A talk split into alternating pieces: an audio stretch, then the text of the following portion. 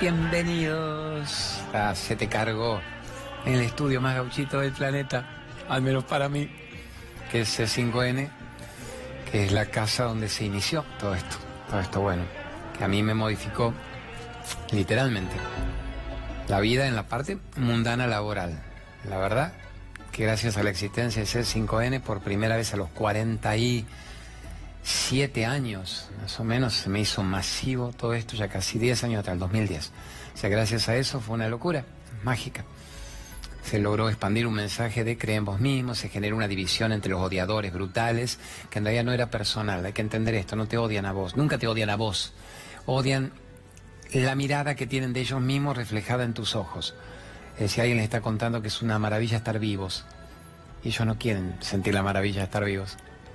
Están nadando en el fango de la envidia, del resentimiento, del odio, del dolor, de la venganza, de la añoranza, la que me hizo, la que no me hizo, la que me tenía que haber hecho, pero no pude. Aparece este loco el miércoles hablando de que es un milagro estar vivo un día más en el planeta. Y no hay caso, no quieren. Entonces se la agarran con vos. Yo primero me quedaba choqueado, decía, pero ¿cómo? ¿No escuchan el mensaje?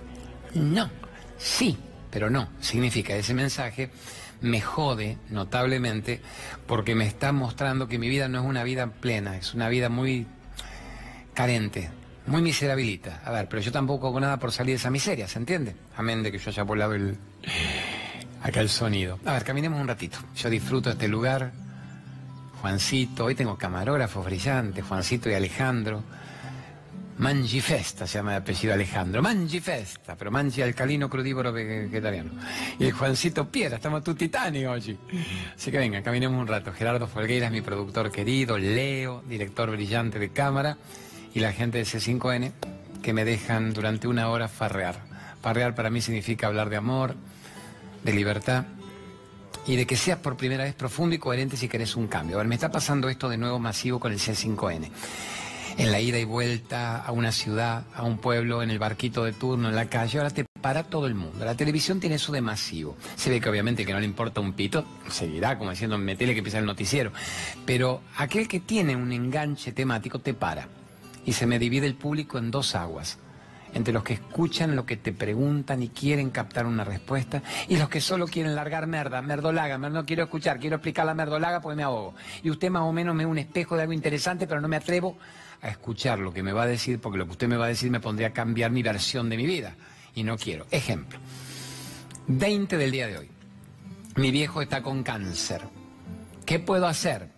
Digo, que viva, que ahora se sane. Cuando estuvo quizá aparentemente sano, ya estaba brutalmente enfermo. Ahora que está enfermo, tiene todo para sanarse. Entonces vos me seguís en los programas con los médicos que yo muestro que tienen que ver con la desintoxicación, con la alcalinización, con el cambio de ingesta. Hipócrates, padre de la medicina, que el alimento sea tu único remedio, que tu único remedio sea tu alimento. Empiezas, te dice, no, pero claro, pero que hay que cambiar toda la comida, ¿no? Digo, tenés que cambiar todo lo acidificado. Lo acidificado es lo de las células tumorales, es decir, un taponamiento arterial, principal causa del ACV, principal causa de las tumoraciones. Pero lo acidificado es, muy rico, lo que vos decís que la harina, ¿no? El gluten, el azúcar química blanca, todo lo que se vende en un kiosco, todo lo que está embutido, lo que está encurtido la, grasa, el, jamón. Pero yo tengo el chorizo, tengo que dejar, carajo, que con la ruculita y el ajo le doy. No pedazo de pelotas tristes, ya me empiezo a enojar y digo, tenés ocho mil maravillas en la naturaleza de lo alcalino. ¿Qué es lo alcalino? Lo crudívoro, lo que está crudo, lo que te da la Pachamama en estado pleno. ¿Cómo, cómo te da la Pachamama la tierra, la comida? ¿Cómo te la da la tierra? ¿Cocida o te la da cruda? La cocción le mata la propiedad vital. Entonces, come crudo. ¿Qué come el animal? ¿Come crudo o come cocido el animal? Entonces, ¿por qué no entender la alcalinización, la acidificación, las células tumorales, se hacen la fiesta, el mangifesta, mientras que en un ambiente alcalino la célula tumoral no puede avanzar? Y te escucha y dice, pero, pero es muy rico comer el chorizo. Y yo empiezo a montar en cólera, como la Ilíada que decía, peste cólera, la cólera del pelid Aquiles, primer capítulo de Homero en la Ilíada. Porque no te quieren escuchar, quieren el chorizo no te quieren escuchar. Entonces le digo, pero escucha, ¿qué es una desintoxicación? ¿Qué es una limpieza colónica? Una hidroterapia colónica. ¿Qué es qué, la que te meten la, paja en el culo? No, ¿qué es hidroterapia colónica? Dicho vulgarmente, te meten una pajita en el culo, pero más chiquita que un dedo meñique. Y empiezan a hacer una gran enema, una gran limpieza de los últimos 10 años de merdolaga acumulada en el intestino, en los tres tractos intestinales. Y no quiera, pero no, ¿cómo te la ponen? ¿No duele? Que te me va la cuca la miércoles. ¿Cómo te la ponen? ¿No duele? ¿Quién te mira, quedás con el agujero al descubierto. Pero si no escuchan salirse del cáncer, todo esto, le gusta el chorizo y no le gusta que se la pongan porque tiene una locura. Está diciendo que tu padre se está muriendo de cáncer, que tu hermano tiene 30 años y que está con un tumor. No entiende, ahí me caliento y digo, pero ¿qué, qué pasa? Descerebramiento, leche de burra han tomado en su vida. Yo digo, es tan simple querer cambiar la versión de uno mismo. Vas a tener que competir contra tu viejo cerebro. Vas a tener que competir contra el paladar adictivo, contra la venta publicitaria, leer, en un, leer ingredientes de un, paquete de comida. ¿Por qué puede tener glutamato monosódico? ¿Por qué puede tener jarabe de maíz de alta fructosa? ¿Por qué puede tener colorante de saborizante de negro con el color tal? ¿Pero por qué? ¿Por qué tiene aceite parcialmente hidrogenado? ¿Qué es eso? Si fuera hidrogenado, veneno puro, está parcialmente hidrogenado. Bueno, es otra. Viene y me dice, mi mamá no perdona mi viejo, está muriendo de tu... Digo, enseñar a perdonar. No, no lo quiere perdonar. Digo, vos podés trabajar el perdón en familia, te animás. No, cuesta, es una mula vieja. Entonces no escuchan la opción para tener una vida distinta. Digo, no perdamos el tiempo. Váyanse del planeta sin haber vivido. Pero qué pena, porque uno siempre tiene la ocasión de poder vivir antes de irse. Madre Teresa decía, no te mueras sin haber vivido. Y la gente se está muriendo sin haber vivido porque no se convierten en la mejor versión de sí mismos. No te puedo creer, juro solemnemente que no vi, esto es sincronicidad. Chopra diría sincrodestino. Puso convertirte en la mejor versión de vos mismo, mi gran productor y Gerardo, y yo estaba diciendo convertirte en la mejor versión de vos mismo. Y esa no sé si telepáticamente te la mandé. Bueno, Gerardo fue a la calle a preguntarle a la gente cosas. ¿Por qué? Estamos tan agradecidos por el rating extraordinario y por la repercusión en el segundo ya fin de semana del programa que queremos representarlos en todo no solo, el programa de ayer fue jodido. El suicidio, mi viejo se suicidó por cuestiones económicas. ¿Dónde está? El cura dijo que arderá en el infierno. Dijo, no, ese cura ardería en el infierno si existiera un infierno, que no existe. Ayer fue esa pregunta, el abuso sexual por dos familiares, cómo entender la vaquita atada que me deja más o menos con todo contenidito y yo nunca puedo recuperar mi talento y mi divinidad porque me convertido en una zona de confort mortecina. ¿Se entiende, amores? Entonces vamos con varias preguntas, vamos con varias historias inspiradoras. Vamos con grandes preguntas de las miles que están poniendo en el Facebook, que ya saben que es el arroba ese, ahí está, hacete cargo con Claudio María Domínguez o arroba Claudio María Domínguez oficial. En Mandate Genio lo que la gente te fue diciendo. Sorpréndame que juro que lo que él me enchufa nunca lo vi. Me entero en este momento. Dale. Yo soy uruguayo de los 17 años estoy en, el país. Tengo dos hijas, eh, dos, nietos y les digo la verdad que no consigo trabajo por ningún lado. ¿Y? Ahí paró. Bueno, porque haría una larga... ¿Por qué paró? ¿Pues hacía larga historia? Está bien. El concepto William, viva Uruguay, hermano uruguayo. Amamos Uruguay. Mi hijo es médico en el Uruguay, amo el Uruguay. Mi hijo se casó con una chica uruguaya, los dos son médicos en el Uruguay, laburando, peleando. Ella ginecóloga, tiene el doble de trabajo que él, que es intensivista. Mi segundo hijo, Gaby. A ver, William, siento un rato, sentémonos un ratito. Yo primero te veo bien, quizá para la sociedad somos viejitos ya, mi negro. ¿Cuánto tenés? Mi misma edad, más o menos. Eh, la sociedad tiende a ralear, obviamente, a la gente que no es funcionalmente rápida. Entonces yo tampoco esperaría ser contratado. Yo tengo mi feeling, vos me lo preguntás y yo con toda la leche y buen humor te digo, no esperes que te contraten, no te cierres a que eventualmente te contraten, ¿se entiende? No esperes, sería, genera vos tu propia contratación, tu trabajo, sé tu propio jefe, sé tu propio dueño. Entonces la gran pregunta, William, es, a tu edad, con un cuerpo entero, pues si vos me dijeras que estás tullido, que estás minusválido, que estás parapléjico, igual podríamos hacer maravillas de cosas, pero se te ve entero. Flaco, ni siquiera estás obeso mórbido, no está hecho pelota, ¿qué son esos ruidos? No estás obeso mórbido, puede que yo me esté sentando mal sobre el sonido. A ver, negro loco, ¿qué sabes hacer? William, ¿qué sabes hacer? ¿Para qué tenés talento? ¿Sos una persona manualmente capaz? Yo, ya ver, yo soy bueno comunicando, soy bruto con mis manos, pero porque además me creí eso de la crianza, del primer septenio, en que yo iba a ser bueno intelectualmente, que tenía que sacarme 10 en la facultad y ganar la medalla de oro, y el Pregunte, que no trabajara con mis manos porque era un nabo, y me lo creí. Y hoy en día cuando cambio una lamparita, las nenas aplauden, dicen, papá cambió la lamparita. ¿Qué sabes hacer, mi negro? Vas a tener que hacerlo. ¿Qué te gustaría hacer? Yo te dijera, hacer una fantasía ¿De qué te gustaría trabajar? ¿De qué te gustaría ganar dinero? ¿De qué te gustaría? ¿Para qué servís? Primero focalizalo. Sirvo para esto, soy muy bueno en esto, en esto y en esto. No en todo, no, sé preciso. Sirvo para tantas cosas. ¿Qué te gustaría hacer en este momento? Vamos a focalizar, que el universo capte alguna orden plena. ¿Qué te gustaría hacer? Muy bien, lo tenés focalizado. Visualizate haciéndolo. Sentí que lo estás haciendo y merecete el resultado de eso que estás haciendo. Lo que vos haces, ¿le serviría a los demás? ¿Te comerías el postre solo para tu autogratificación o le serviría a los demás tu plomería, tu electricidad, tu chef, tu comida, tu manejada, tu pequeña empresa, en tu familia, en tu garage, en el kiosco por la ventana, ¿de qué? No de kiosco berreta, no de kiosco puteril, ¿de qué? Velo haciendo, créelo, merecételo y visualiza un resultado con claridad. ¿Cuánto te gustaría ganar por mes? No digamos delirio místico. No me digas ni 10 mil ni me digas un millón. ¿Cuánto te gustaría ganar? Lo que vos le das a la gente es lo suficientemente bueno para que te lo compren. Lo que vos le das es suficientemente interesante y atractivo para que lo busquen. Hasta que vos no creas en vos, nadie va a creer en vos. Vos tenés que creer en vos mismo. Vos sos tu propio héroe. Entonces sentate esta misma noche, si estás viendo el programa, que por algo Gerardo salió, dice que filmó 30, 40 testimonios, salió al tuyo, allá salieron otros. ¿Para qué servís? ¿Para qué tenés talento? Sentilo con humildad, William. Decir, soy una persona humilde. Humilde significa no me creo superior a nadie, no soy inferior a nadie, no soy ningún abusadito para que todos me jodan. No, soy una persona valiosa. Soy una persona muy valiosa. Llegué vivo a este momento del planeta, lo que es un milagro.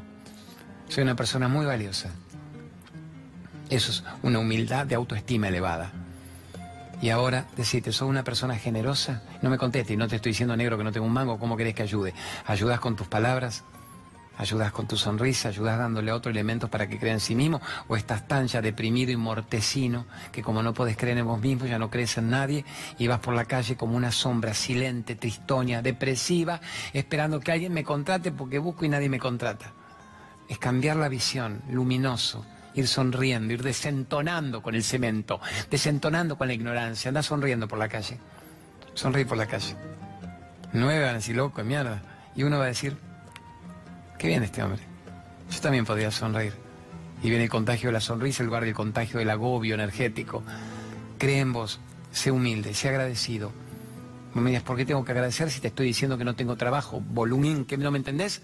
Agradecer porque estás vivo, expresándote hasta porque salió tu imagen ahí con lo que ahora gente que hasta te conoce puede darse cuenta de que sos una persona muy apta vibratoriamente para cumplir con sus necesidades mutuas. Estás con el cuerpo entero, tenés hijos, tenés nietos, estás viviendo acá, justo estás viviendo acá, te quedaste acá. Yo que voy vengo de Uruguay, de un hijo al otro, de mis hijos a los otros. Entonces en este momento mereces ir por la mejor versión de vos mismo. Vamos por el primer día del resto de una vida. Pero no esperes que te contraten. Yo fabricaría para qué sirvo y visualiza cómo debería venir la ayuda para plasmar eso para lo cual vos servís. Porque me puedes decir, necesito. No, no, algo debo estar haciendo con el sonido. Venga que me levanto. Esto debo ser yo. Cuando corro la pierna, el sonido hace esto. Y no es que me tire un pedito, es que el sonido hace esto. Me quedo acá.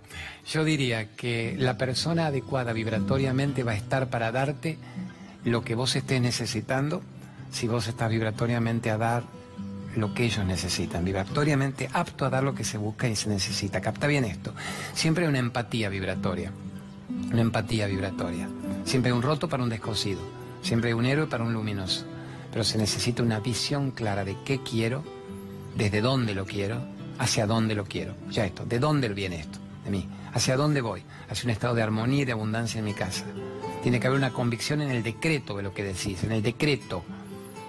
En este momento empieza el mejor momento del resto de mi vida y me lo merezco y tengo talento para eso y sé darlo y visualizarlo, decretalo, sentilo, merecelo, mantenelo. No te deprimas si a la tarde no vino nadie, no apareció nadie, me puso el préstamo que yo quería. Mantengo, el tiempo se detiene ante la aquí ahora de mi convicción. En cambio, si analizo, pero hace dos horas lo escuché al Claudio, carajo, y todavía no me gané el sushi bingo, nos vamos la miércoles. A ver, otra pregunta de la calle, ponga, eh, Gerardito querido. A ver, a ver, a ver, pongo otra pregunta de la calle, corazón. Mande, mande. Hola, Claudio. Un gusto saber que volviste. Yo hago Reiki y, también tengo como una energía así bastante sensible. Y me pasa que cuando conozco a algunas personas y me atraen desde el corazón, es como que siento que puede ser algo que puede venir bien para mí, para el otro. Eh, podemos entablar cualquier tipo de relación. Eh, a ver si, ¿qué decís? ¿Qué opinas de eso? ¿Qué quieres que te diga? más que que estoy de acuerdo y que vibratoriamente uno atrae. La charla de recién al revés. La charla de William vino de la carencia. La tuya viene desde una energía expansiva, reikista, canal de energía. Cada vez atraemos a gente igual vibratoriamente al estado en el que estamos en este instante. Y eso modifica, se modifica cada rato. Por eso una persona depresiva que entre en el yo soy, en la percepción de quién es, en minutos puede cambiar su energía. Cuando viene un tarotista, vamos a poner que algunos hacen sus mancias bien, que son genuinos, que son canales de una interpretación del tarot de Jodorowsky, de la psicomagia, y te dicen, oh, te leen la mano, las runas, la borra del café. Yo no me niego a nada, ponle que hay una energía genuina vibratoria. Y te dice, a ver, pero te va como el culo, pero vos no llegás a fin de mes, pero vos te... ves ta, y vos genuinamente dijeras, qué buen desafío, lo que el flaco está viendo, lo que a mí me pasa en este momento mentalmente, yo tengo la capacidad de la resiliencia, de regenerar, de recrear, de recambiar todo esto. Y fuera tan genuino tu entusiasmo y tu potencia, fuera tan genuina la alineación de tu pensamiento y de tus emociones, de tu convicción en que es un milagro haber llegado al planeta en este instante, para ver qué vas a hacer de este instante en más con tu vida, y al otro día fueras al mismo tarotista de Jodorowsky, y le dijeras, no se me, olvide, no se ofenda, me dice de nuevo cómo viene el panorama, ¿eh?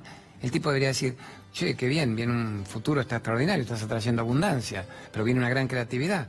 ¿Se acuerda que usted ayer me dijo? Es que yo lo que te dije ayer lo vi. Afortunadamente veo otra cosa en este momento. Ese es el reciclaje de la energía. Entonces, cuando alguien te dice soy reikista, ¿qué significa ser reikista? Soy un muy buen canal de energía.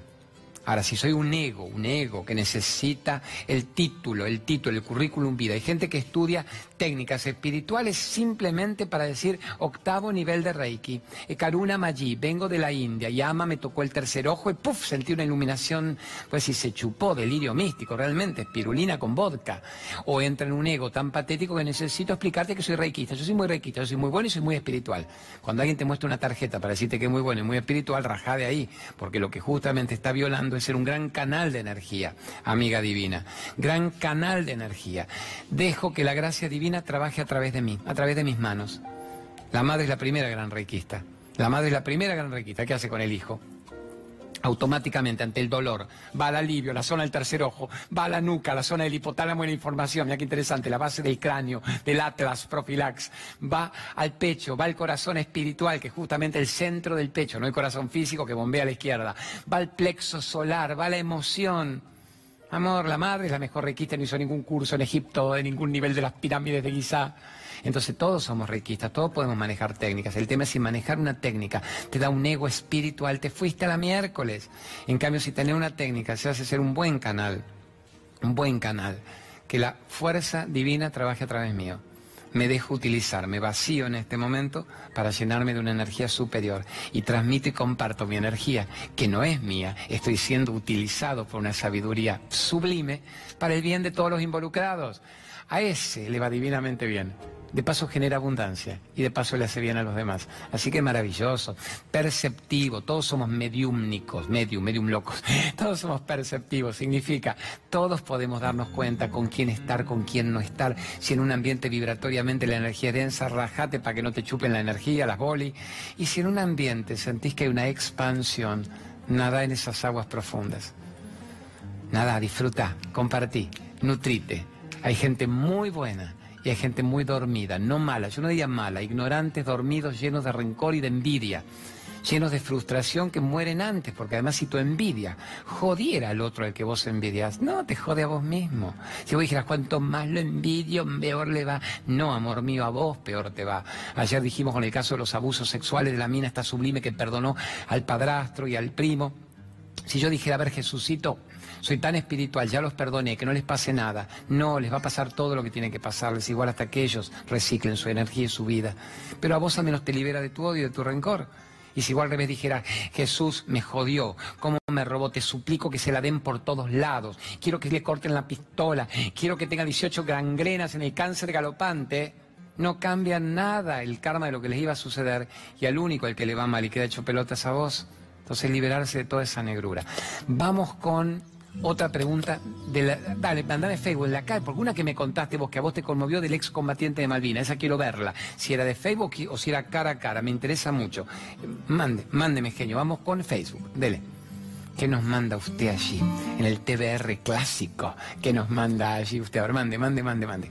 Estoy cansada de ayudar a todo el mundo. ¿Cómo aprendo a decir no sin culpa? A ver, si estoy cansada de ayudar, es que nunca mi ayuda fue incondicional.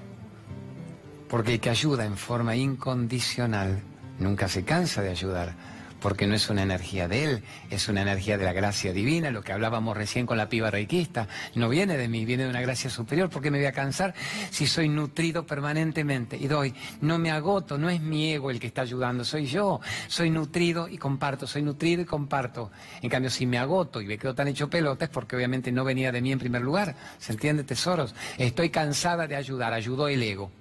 Y el ego se cansa, ¿por qué? Porque el ego quiere retribución, el ego quiere gratificación, el ego quiere devolución, el ego quiere aplauso, el ego quiere canje, ya te ayudé, ayúdame, ya te di, devolveme, vení, amame, volvé, vos no, vos hijo de P, me anda. El ego está analizando quién me conviene y quién es parte de mi negociación y de mi provecho. El ser no, el ser ayuda porque su naturaleza es ayudar. Ayuda porque si no ayuda se muere, se ahoga. Ayuda porque le da tanto placer ayudar, vuela, brilla ayudando. Entonces estoy cansada de ayudar, es que fue el ego. Lo que no, ahora vamos bien. Tu buena intención es maravillosa. Flaca hermosa, no sé quién sos. Tu buena intención es maravillosa. Con lo que te sugiero desde ahora, sos una mina solidaria seguramente.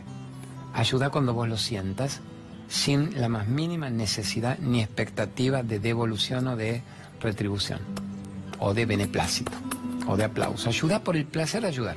Ayudo porque me gano yo mi propia vida ayudando, me siento mejor persona. Y de paso me va divinamente bien en forma visible.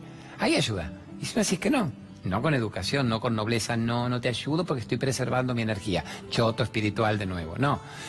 Amor, si puedo, lo hago feliz por hacerlo. No voy a empeñar ahora mi tiempo energético que lo estoy usando para un crecimiento interno si no fluyo fácilmente con tu pedido. En el momento en que sienta que puedo hacerlo, voy a estar muy atento para asistirte. Y te vas a dar cuenta como muchos de los pedidos que recibís a diario pueden ser fácilmente complacidos y ayudados desde el ser en forma incondicional y otros no. Y ya hay una cierta tensión. A mí me piden en los Facebook mil cosas por día. Y yo sé cuáles puedo derivar rápidamente, que en mi caso ya tengo claro, cuando alguien me dice, mi padre está oncológico, mi hijo está muriendo, hay un diagnóstico en tal, ya no, ahí se tarda tres segundos. Yo como padre tardo tres segundos, es decir, ya te derivo, médico tal, tal, tal. No puedo pagar ni la consulta de un médico y mi hijo está muriendo. Le digo, ya te lo consigo, carajo, para eso tengo los médicos en el programa, a los que no les cobramos una nota y yo le puedo enchufar 20 oncológicos por mes para que los atiendan rápidamente si genuinamente me decís que no podés pagarle, pues también eso corre por cuenta de tu karma. No le quites el lugar que le puedo conseguir a otro diciéndome que no podés, como me cuentan y a veces dice, venían con tapado de piel en invierno, bajaban del remis que los esperaba. Ah, genuino, genuineidad.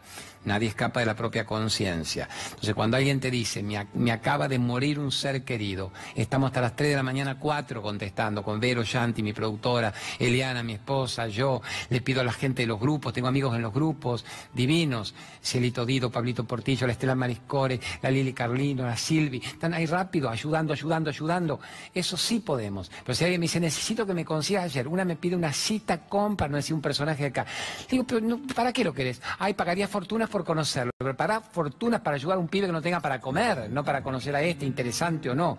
¿Entienden, amores? Ay, quiero que me consigas la cita para ir a tal lugar, pero tener una vida, conseguiste vos una cita con la vida, no con otra cosa. Entonces, saber a quién ayudar y a quién no ayudar. Y yo expliqué muy claramente esto de la gente que te pide aparente ayuda para cambiar y no quiere cambiar. Lo único que quieren es hacer perder tu tiempo. Con compasión y con amabilidad te das cuenta rápido Rajingui, Rajingui, rápido también. Mandame pregunta. ¿Cuál me vas a mandar ahora? Mandame una pregunta callejera o facebookera. O haceme ping-pong, una callejera, una facebookera. ¿Qué dice el Guillermito de Villa Luro? A ver, ¿qué dice? ¿Dónde lo tenemos?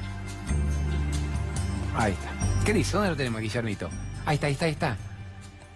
¿Dónde está el video de Guillermito? Bueno, mientras... Hola, Claudio. Yo soy de Villaluro.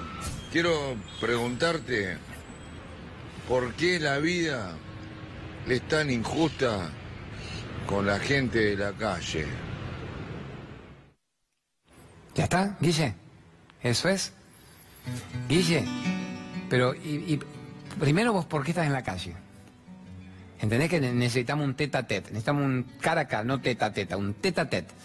¿Por qué estás en la calle? ¿Por qué la vida es injusta para la gente que está en la calle? Hay toda una dicotomía que además puede ser un tipo luminoso. Tu cara es buena, tu cara es simple, tu cara es linda, Guille. O sea que si nos vemos nos podemos entender en cinco minutos. Vamos por parte. Si te sirve de algo.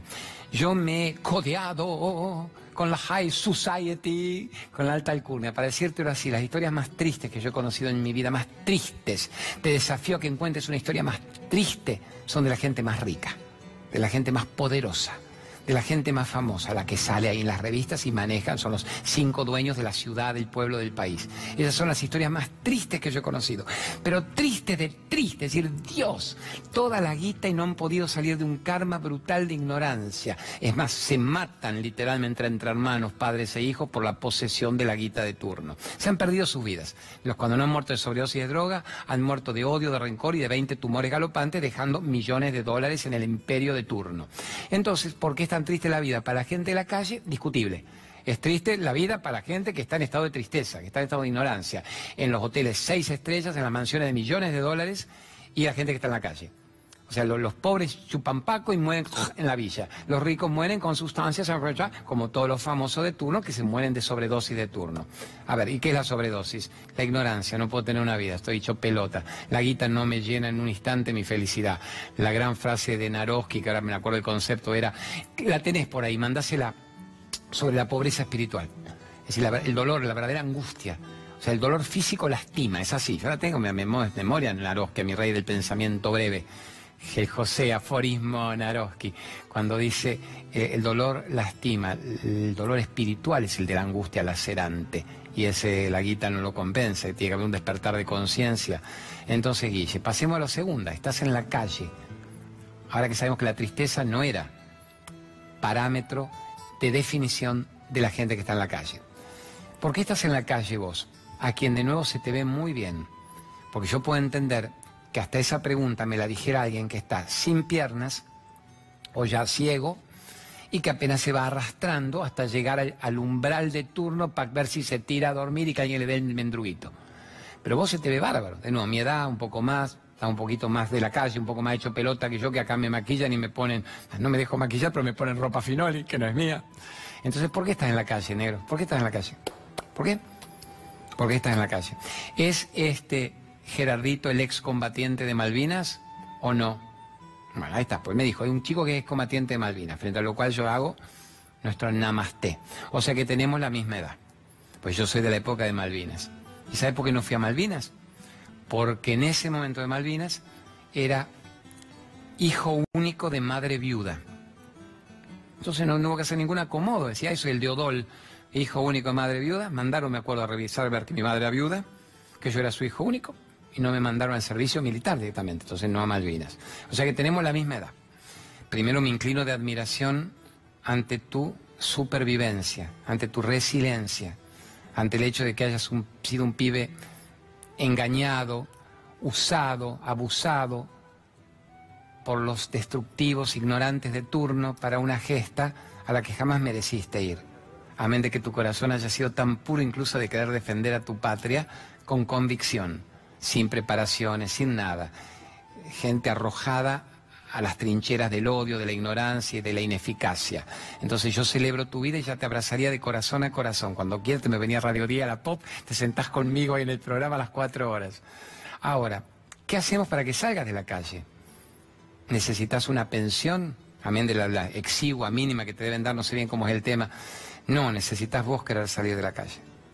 Y yo diría, quiero salir de la calle, Claudio te, sigo provocando, te sigo preguntando con todo amor y admiración. ¿Querés en serio salir de la calle? ¿A dónde te gustaría ir? ¿A tu departamento? ¿A tu alquiler del mes? A tu edad y con el cuerpo entero, un flaco que sobrevivió a Malvinas. ¿Qué sabes hacer? Vuelvo a la misma pregunta, ¿vos estás desarrollando tu talento o estás changueando nada más? ¿Vivo de la changa del día? O sea, rebusco, me rebusco con cartoneando, me saco lo que puedo, si quedó comidita, el medio pucho, dejo la botella que dejen, no es tu destino ese, ¿no? En un flaco como vos no es para eso. Eso para uno que ya está perdiendo la conciencia total con el alcohol y la droga. No es para vos eso. Entonces, ¿qué estás haciendo? ¿Por qué no me grabas un video? A ver, provocación chota linda. ¿Por qué no me grabas un videito ¿Por qué no te venís a Radio 10, a la pop y a la, puerta? Yo te lo mando al chico productor, a que yo te doy un abrazo y te regalo 10 libros. Grabas un video y decir, soy Guillermo de Villaluro, excombatiente de Malvinas, y estoy en pie, y no perdí el brazo, no perdí los huevos, estoy acá. Sé hacer esto, esto y esto. Estoy en crisis, tengo cincuenta y pico de pirulos y no consigo trabajo y estoy en la calle. Y yo te viralizo, pero tienes que decir que sabes hacer. Sé pintar, soy albañil, sé ferretería, soy plomero, soy músico y toco tal instrumento. ¿Qué aprendiste a tus cincuenta y pico de años? ¿Entendés, mi negro? Si sobreviviste a Malvinas, tenés que haber tenido una vida después interesante. La mitad se han muerto depresivamente porque nadie supo contenerlos. Y la mitad ha crecido sobre la muerte aparente y tienen que vivir más que nunca y mejor que nunca. Entonces te pregunto, ¿qué sabes hacer? Yo posteo ese video, lo viralizamos en Radio 10, lo viralizamos en la Pop. Le pido a, Nico Bocaccia, a Vero Aragón, a los grandes productores de acá que lo viralicen en el C5N. Y a ver qué pasa. Pero de nuevo, visualizate, sentilo, es mi momento primer día del resto de mi vida, se me da una chance de expresión. El productor este, Gerardito, salió a la calle y de los miles grabó 40. Sale el tuyo, número 3, número 4. Es mi momento. ¿Qué sé hacer? ¿Qué quiero hacer? ¿Para qué tengo talento? ¿Para qué sirvo? Sé cocinar, sé limpiar, pero vamos a volar. Diga, yo puedo limpiar la ventana, que es muy digno, pero vos podés mucho más que limpiar una ventana. Puedo ser hermoso, puedo tener esto. ¿Qué querés hacer? ¿Qué sabes hacer con tus manos? Un tipo que sobrevivió a Malvinas tiene que usar sus manos, tiene que usar su cuerpo, tiene que usar su inteligencia y tiene que ser admirado y amado por nosotros. Pero admirado, venerado, abrazado pero no te quedes en estado cansino, decir, la calle hizo carne en mí, soy un flaco de la calle y soy sufrido porque estoy en la calle. No, es sufrido el que no desarrolla sus talentos, es sufrido el que no desarrolla sus dones, sus bendiciones, es sufrido el que no explota su potencial. Ese es un depresivo angustiado y no tiene que ver con la calle, ¿sabes la gente que dijimos? O rica, que vive porque el aire es gratis y se muere sin haber vivido. No es tu caso, querido. Ayer tuviste una primera chance de morirte, está vivo. Vamos a esto, ¿qué sabes hacer? Si no te atreves a traerme el video, Visualizate vos. ¿Qué quiero que me suceda? ¿Dónde quiero trabajar? ¿Cómo quiero trabajar? ¿Con quiénes quiero asociarme? ¿Quiénes quiero que aparezcan en mi vida? ¿Por qué no conoces otros cuatro o cinco flacos de Malvinas que estén un poco en bolas con la situación de un país obviamente olvidado, que no ayuda?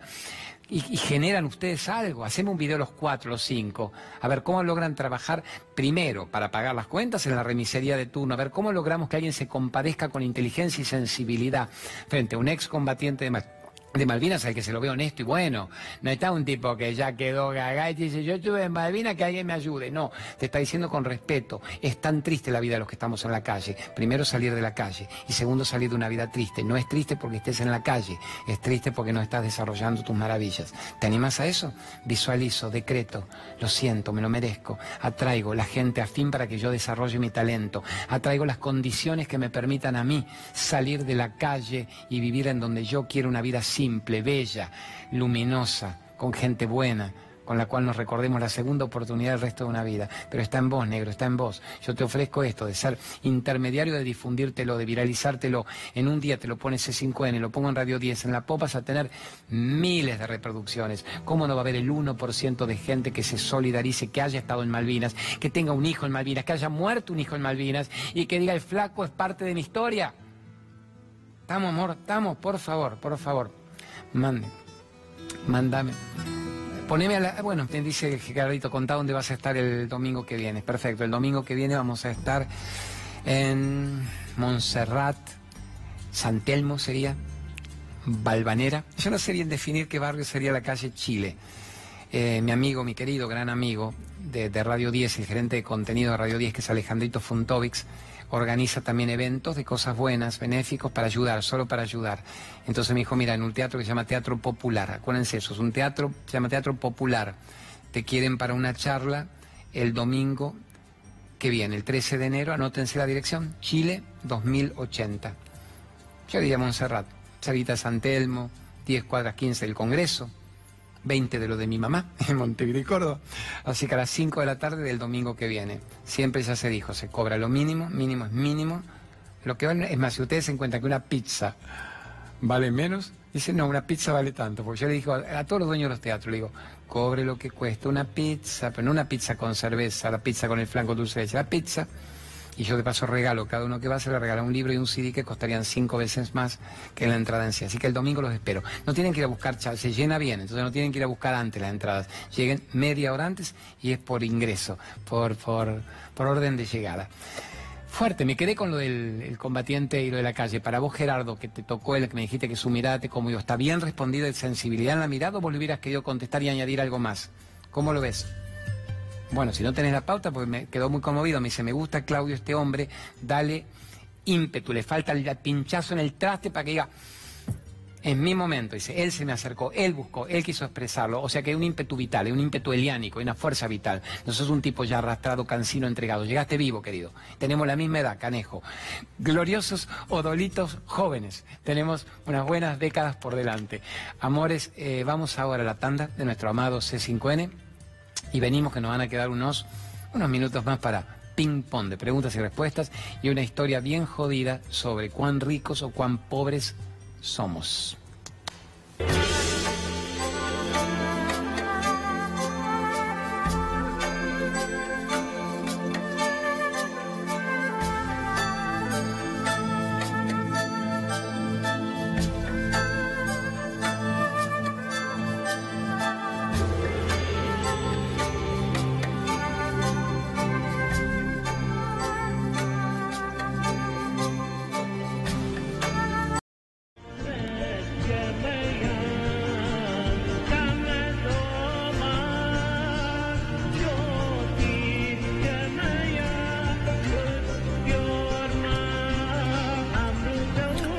Santa, genio. Genio Jimmy.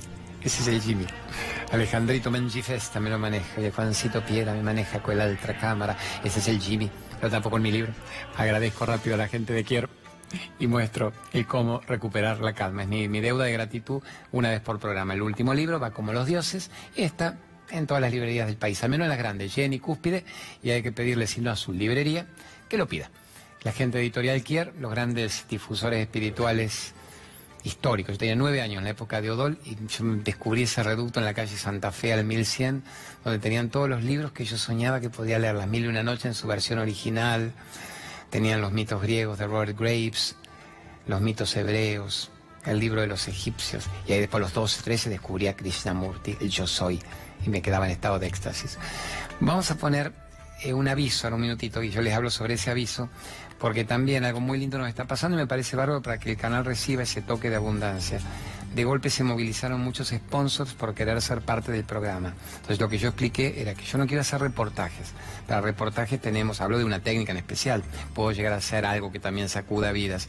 Para el reportaje tenemos las cuatro horas de nuestra Radio 10 y de nuestra pop, donde sí entrevisto muchos médicos brillantes y terapeutas brillantes. Pero acá me dicen quieren acompañarte y ser parte. Dice que hubo siete pedidos ya de sponsor y que van a debutar la semana que viene. Entonces yo sugerí, hagan de 15, 20 segundos, yo los recomiendo desde el alma si hay gente en la que yo conozco o con la que yo he probado sus productos. Y con eso agradecemos abundancia, nos lo merecemos y a ellos se les va a multiplicar sus dones también.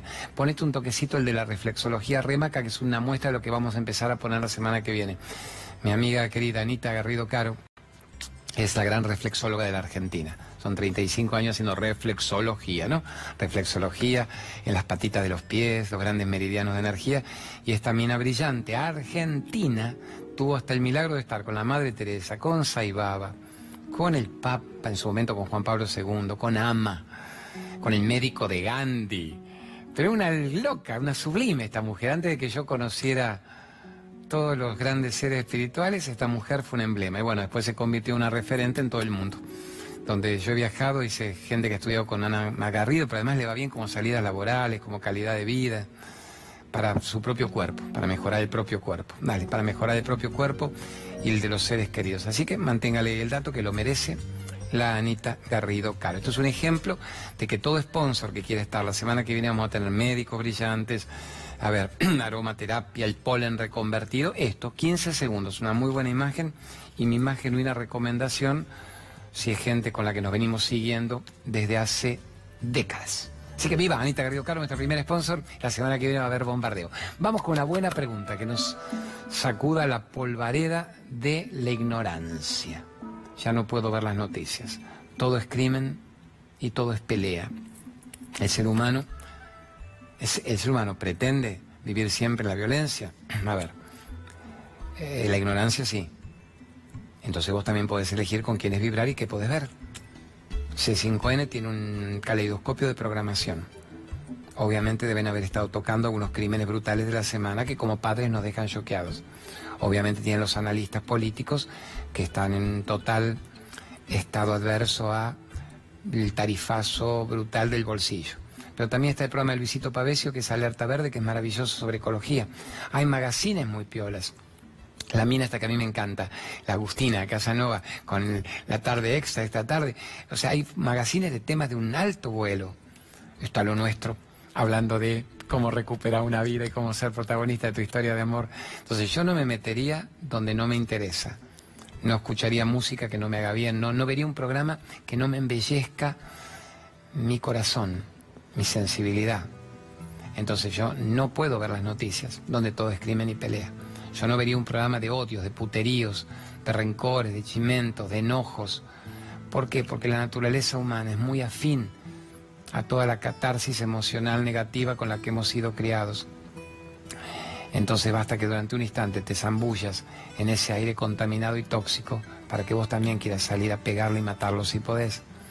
Hay una frase graciosa que decía hace una monja, a una carmelita descalza, la metés durante una noche en un puterío, en un puticlub, en un quilombo, sale re putarraca el otro día. Pero si era Carmelita descalza, y pero el putarraquismo la contagió. Entonces vos metete con gente que habla del chimento, esa reunión, viste con quién anda, que se puso, qué haga tiene, mira qué culo tiene, qué auto que tiene, qué Y vos te vas a ver involucrada a tener que hacer tu comentario también. O te tenés que rajar en media hora. Entonces, ojo con lo que uno elige. El ser humano vibra en la ignorancia. La ignorancia es violencia, es dolor, es manipulación pero también hay espacios que te hacen vibrar en algo alto. Y aún estos espacios también son combatidos y odiados por aquel que no quiere que lo saquen del puterío y la ignorancia. No te enganches, no es personal, pero vos elegís cómo vibrar. Cuanto más alta tu vibración, más altas tus conexiones con los que valen la pena. Tus conexiones con gente que te va a elevar pensamiento, emoción y que de paso va a sanar tu cuerpo físico. Y todo va con todo, holístico pensamiento, emoción, cuerpo físico. ¿Qué pensás? ¿Qué sentís? ¿Con quiénes te encontrás? ¿Con quiénes vibrás? ¿Qué decretás? ¿Cómo está tu cuerpo? ¿Qué comes? ¿Qué comes? El otro día hice un videito, esto que yo hago viralizados en la web. Cuando hablo del alma o de un plano superior, les gusta, les gusta. La mitad te entienden con pasión, la mitad dice, ay, no, no, pero me encanta, me hace reír, sos simpático, sos gracioso. Bien, bien, bien.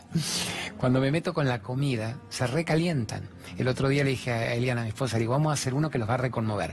Vamos a mostrar los pollitos, pollitos. En mi época había pollitos, ya no hay pollitos. Ahora les, les cortan el pico cuando nacen, los meten en contenedoras para que no se devoren la desesperación, no se picoteen y se maten, los pichicatean y a los 40 días ya están para comer. En mi época eran tres meses un pollo.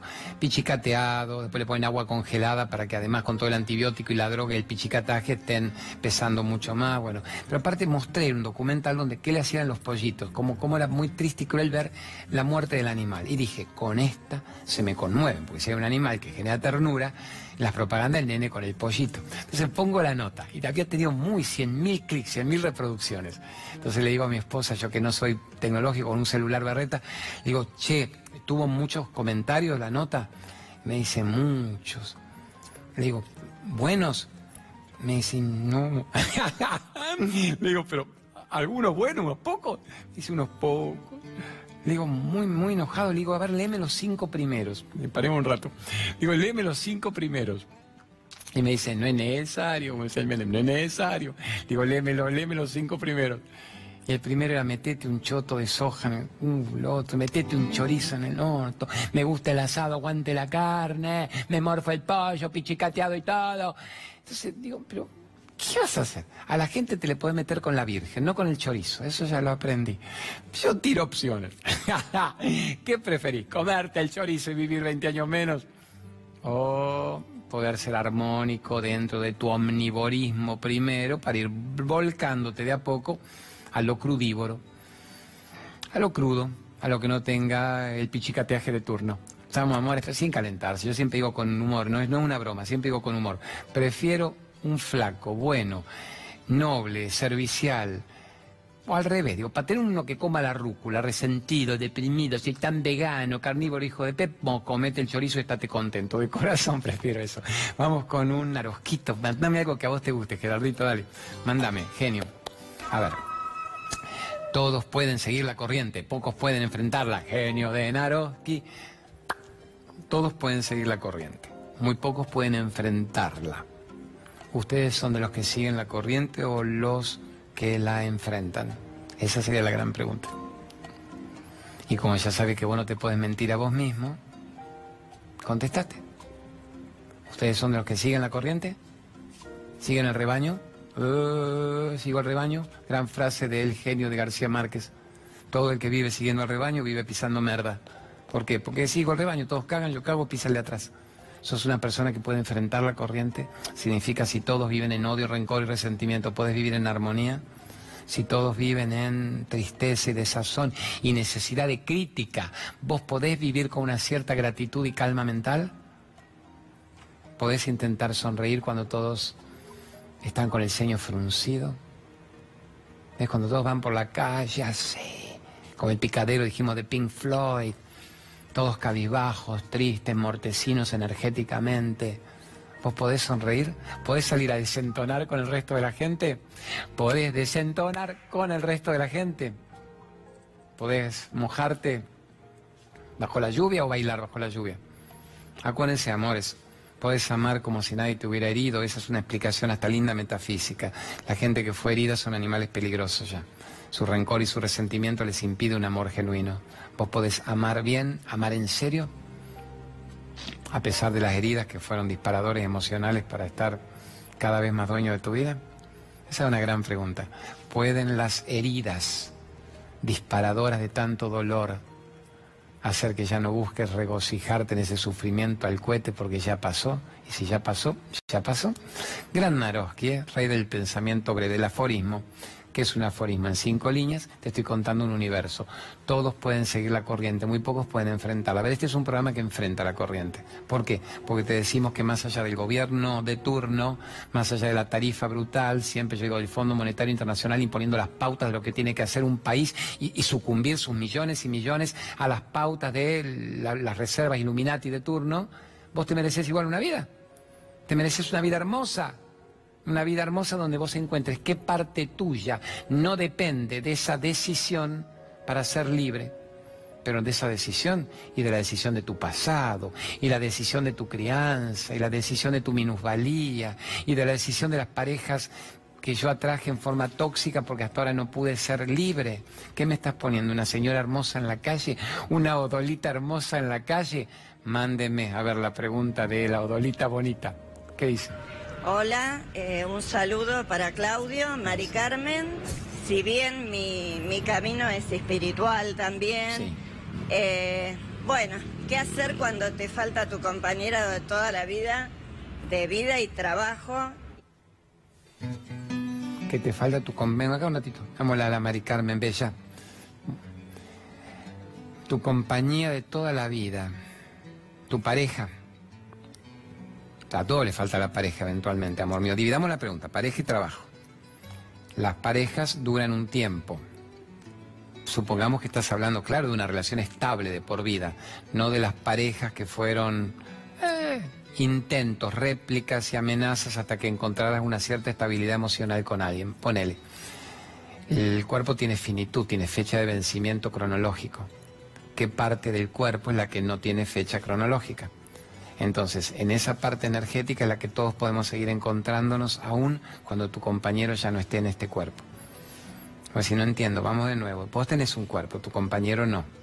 Pero el amor que se han tenido, la energía vital que él dejó en vos, la sensación de que el diálogo permanece, no, no solo el olor de su ropa, de su almohada, la permanencia de lo vivido es una compañía para vos, mientras vos estás con el cuerpo.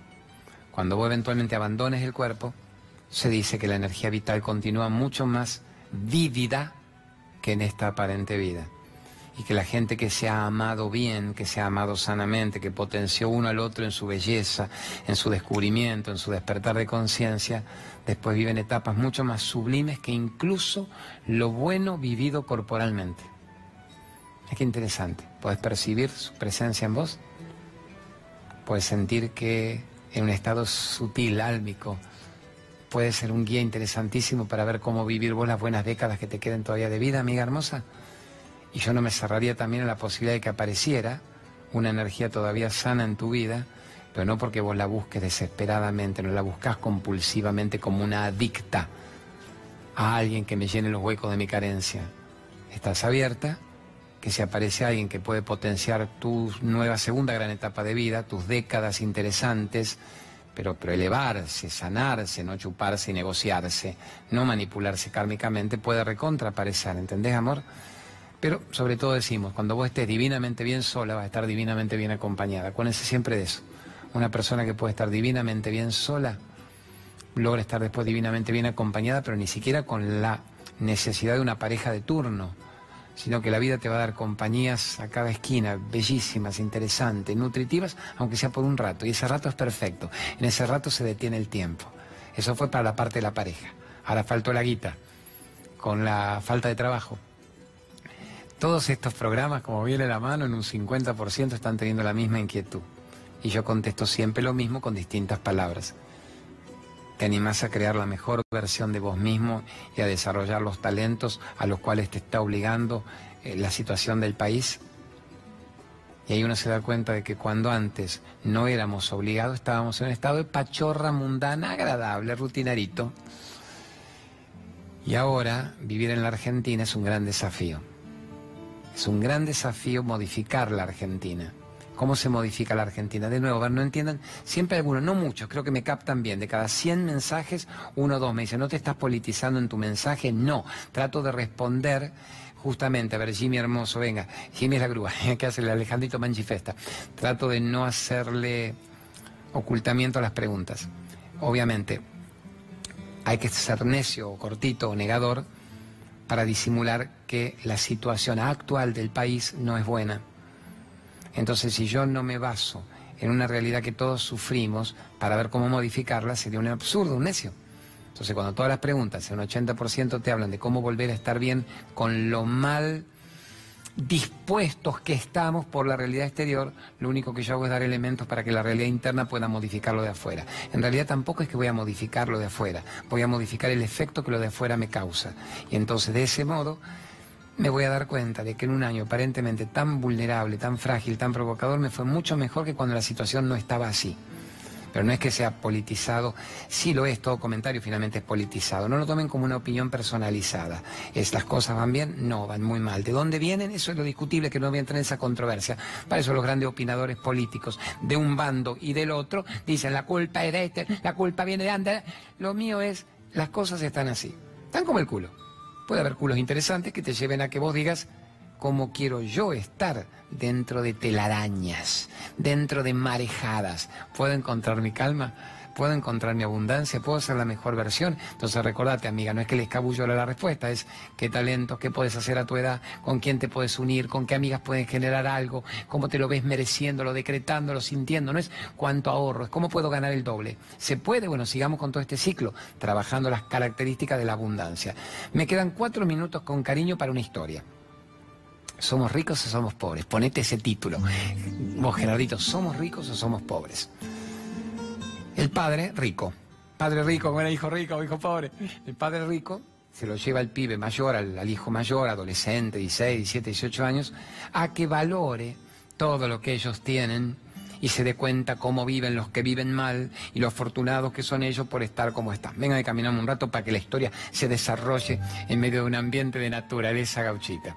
Entonces lo lleva al campo lo lleva a un eh, terrenos que ellos tenían, donde estaban los cuidadores de, las granjas de turno, y para que vea literalmente las condiciones en que están viviendo sus empleados. Entonces los lleva con un matrimonio que tiene tres, cuatro hijos, en condiciones rurales, dignas, simples, pero rayanas en lo muy humilde, casi en la pobreza.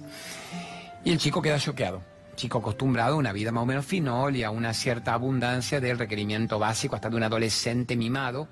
Pero el padre quiere que el pibe tome conciencia y que valore que él va a heredar esa fortuna, que no la desperdicie, que no la malgaste, que siga potenciando los ingresos y sobre todo que sepa los afortunados que son por tener todo lo que tienen. El pibe, como todo pibe sano, se engancha enseguida con los cuatro hijos del matrimonio que le cuidaba la hacienda, el pibe de distintas edades se los llevan a pasear, a chivatear, a nadar al río, los perros acompañados a ver un puma en Cholila y en la Patagonia, como me pasó a mí de chico, y los perros ahuyentan, el puma se raja. El chico pasa un día extraordinario hasta que tienen que volverse, se abrazan, los pibes le dicen, venga usted, mi amigo, cuando quiera acá vivir con nosotros. Y él dice, ojalá mi padre me deje. El padre lo mira como dice, ah, con la lección que aprendió. El chico le dijo, vengan ustedes a la ciudad, son mis invitados de honor. Y los pibes miran como diciendo, ¿qué nos vamos a ir hasta la capital? Se despiden con esa pureza que tienen los pibes, pureza genuina que tienen los pibes. A ver, amores. Y el padre sube al auto, cuando sube al auto le dice, ¿eh? ¿Viste, no? ¿Viste cómo viven, no? ¿Te diste cuenta, no? El contraste, ¿ves cómo viene la mano, no? Y el chico le dice, gracias, papá, gracias, papá, solo te puedo decir gracias, estoy brutalmente conmovido y agradecido por lo que hiciste por mí. El padre dice, oh, yo entendía que un chico inteligente, hijo mío, captaba ahora cómo vivimos, cómo vive esta gente. Y sí, papá, ¿te das cuenta cómo viven ellos? Vos me hacés la pileta, hacer mi nadada en la pileta que le ha puesto el, el mármol ese que trajeron, Tramontino. Estos tienen el río infinito, papá, el río infinito para nadar. Ah, dice, nosotros tenemos un terreno de, ¿cuánto tenemos? 1500 metros cuadrados en el country, pero chocamos, papá con las reposeras de los vecinos, con los gritos de la otra vieja putarraca, con el perro que nos ladra. Estos tienen un terreno infinito. Mamá vino de la Feria de las Naciones y compró farolitos de Bali, pagó 500 dólares. Esto tiene las estrellas, papá. Están bajo las estrellas. Nosotros tenemos el perro medio histérico, chiquitito, que lo manda el psicólogo, le pone un pompón en el culo, mamá. Y estos tienen tres, cuatro mastines. ¿Viste cómo lo rajaron al puma? Pero a mí me quisieron, me lamen, me protegen, te siguen, los siguen a los pibes. Hasta me contaron que van a la escuela y los esperan hasta cuando salen de la escuela. Papá, sobre todo, ellos ah, están juntos. Comen juntos. Se abrazan todos juntos. Yo hay días enteros en que no te veo. Yo sé que vos trabajás para que nos vaya bien. No la veo a mamá días enteros. Está con la chica del brillo haciendo que obra social benéfica y se olvida de que tiene hijos, que su obra benéfica está en la casa, no en la asociación chota de turno. Papá, ellos están juntos, pero no... A ver, y el padre empieza a caer demolido, a agacharse demolido, y, y para el motor, y el pibe le dice, no, papá, a ver si me entendés. Te amo, te amo, te amo, te amo. Soy mi padre, te adoro. Y yo sé que vos me has dado lo mejor que has podido. Pero gracias, papá. Gracias hoy más que nunca por mostrarme lo ricos que nosotros podríamos llegar a ser.